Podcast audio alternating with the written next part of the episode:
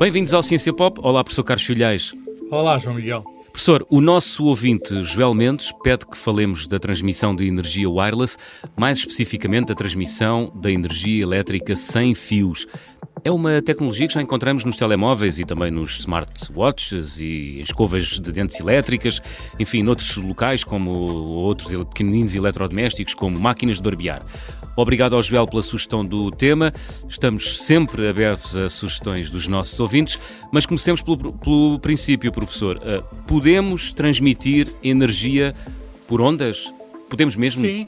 Sim, sim, é, é, uma, uma transmissão de rádio, uhum. É, basicamente é isso. Nós temos um circuito elétrico, os eletrões abanam numa antena, não é? Uhum. Há umas cargas a, a deslocar-se, isso origina ondas eletromagnéticas, ondas de rádio, e do outro lado há eletrões que abanam na outra antena, o que significa há um circuito elétrico que funciona e, portanto, de algum modo, quando estamos a, a operar com um dispositivo de rádio, estamos a transmitir energia de um, que passa de um lado para o outro. Agora, então claro o professor neste momento está a transmitir energia.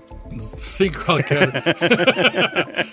Boa energia. Basta, fala, basta, falar, para, basta falar para uma pessoa uh, produzir uma onda.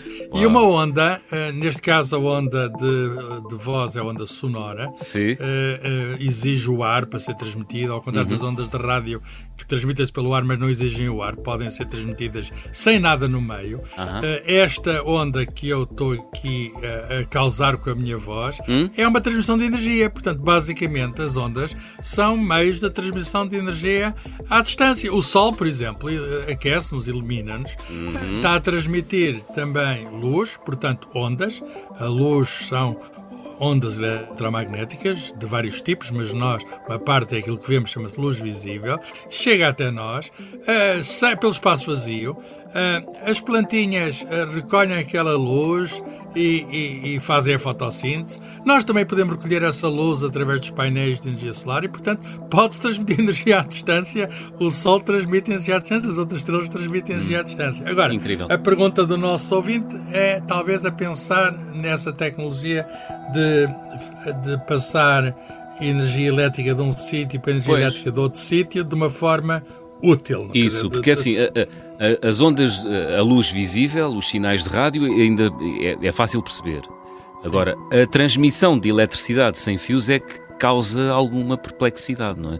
Como é que isso funciona, professor Carlos Olha, um, Sim, pode parecer mais estranho, mas, mas, hum. mas encontra-se também em casa, nos eletrodomésticos. Uh, eu tenho, por exemplo, um fogão de indução uhum. e o fogão de indução tem uh, por baixo, na, na, na, placa do fogão, tem, uh, digamos, uns ímãs, no fundo, uma fonte do que chamamos campo magnético, e depois a panela, e não serve qualquer panela, tem de ser uma que tenha propriedades magnéticas, é. uh, vai estar sujeito a esse campo magnético e vai uh, fazer com que haja uma corrente elétrica que depois, ao passar nas resistências, vai fazer funcionar, vai aquecer a comida. Hum. E, portanto, temos um circuito elétrico embaixo no fogão e temos um circuito elétrico que se vai formar na panela.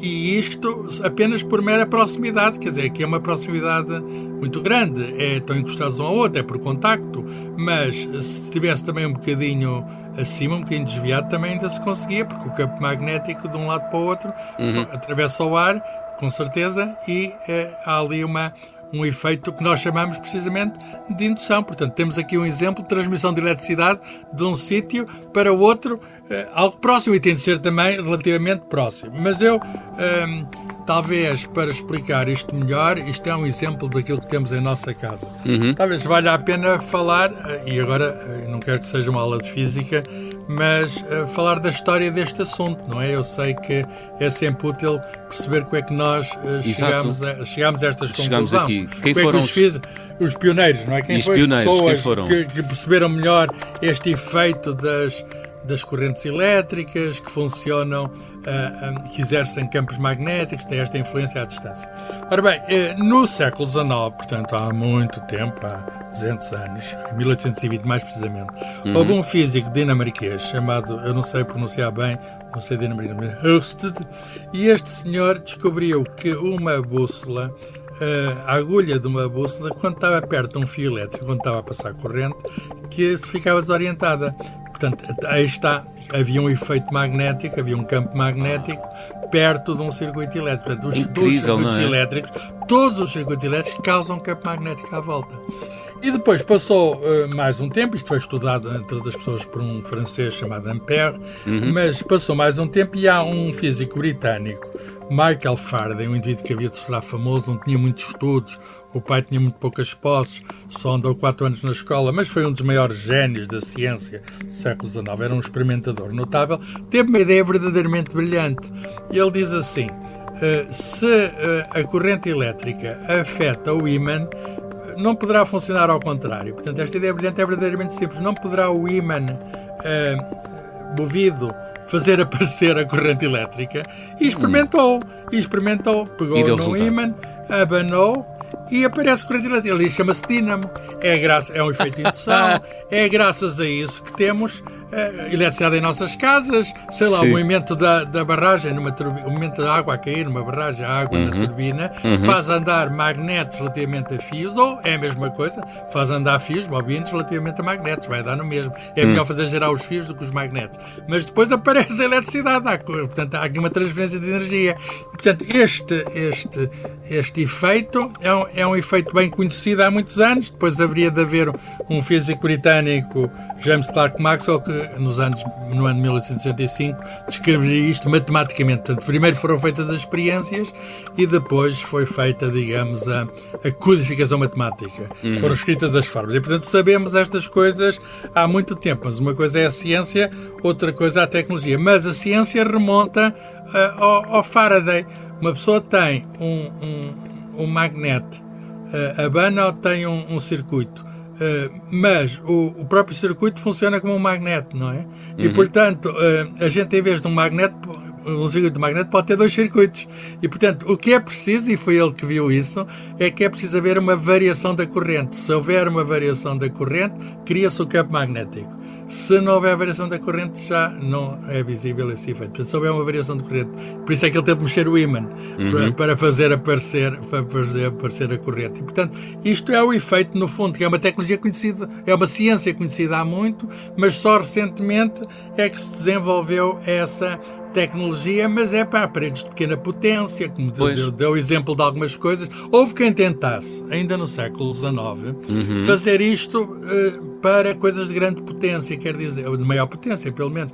Por exemplo, para casas, transmitir eletricidade no tempo em que se começou a eletrificação, com o Thomas Edison e essas, e essas no final do século XIX. Uhum. Há um senhor que nasceu na na Sérvia, ou melhor, ele era sérvio, nasceu na atual Croácia, mas na altura aquilo era, era Sérvia, que é o senhor Nikola Tesla. Eh, este, este nome é muito conhecido porque é, sim, há, há uma marca de automóveis que tem o nome dele, era um grande inventor, foi uhum. para os uhum. Estados Unidos, emigrou, trabalhou ainda com o Edison, mas depois fez a sua, a sua própria empresa e ele uh, trabalhou nestes assuntos, não é? Da, do, do, chamado eletromagnetismo, portanto, uhum. da ligação entre eletricidade e magnetismo. E ele teve a ideia de querer transmitir a corrente de uma de uma casa para a outra, quer dizer, de sítio para sítio, no fundo, uhum. através destes circuitos, mas era preciso ele eliminando, eliminando os fios? Eliminando os fios. Na altura, tá, na altura. Revolucionário. Revolucionário, mas na altura, digamos, não se sabia qual era a melhor tecnologia. Mas ele cedo percebeu que era preciso uns circuitos, ele usou uns circuitos, nós dizemos ressonantes, mas que era, mas era preciso uns circuitos muito potentes uhum. para fazer até aquilo que causava até, chamamos bobinas de Tesla. É um, aquilo até se podia depois fazer fazer, vamos lá ver, uh, efeitos espetaculares com isso. É preciso descargas, no fundo era fazer descargas ah, muito okay. grandes uh -huh. para conseguir uh, alguma coisa que se visse do outro lado. Portanto, não era prático, não era prático. Ele ainda tentou fazer umas, umas instalações grandes para conseguir fazer essa passagem -huh. de uhum. eletricidade sem fios. Mas não é prático. O, a, a, tecnologia que ganhou e que utilizamos hoje é arranjar cabos de alta tensão, portanto, subimos a tensão para, porque, para os fios que nós, enfim, que nós vemos atravessar, digamos, os campos e, e, e, aí a, a, a, eletricidade vai muito bem direitinha pelos fios, vai perdendo, digamos, alguma energia por pois. causa há sempre alguma resistência elétrica, Exato. mas é transmitida sem grandes perdas. De outra maneira, de outra maneira não é viável. É por isso que agora uh, nestes utensílios que são relativamente recentes e que, e que, os telemóveis dá muito jeito de não ter o, o fio.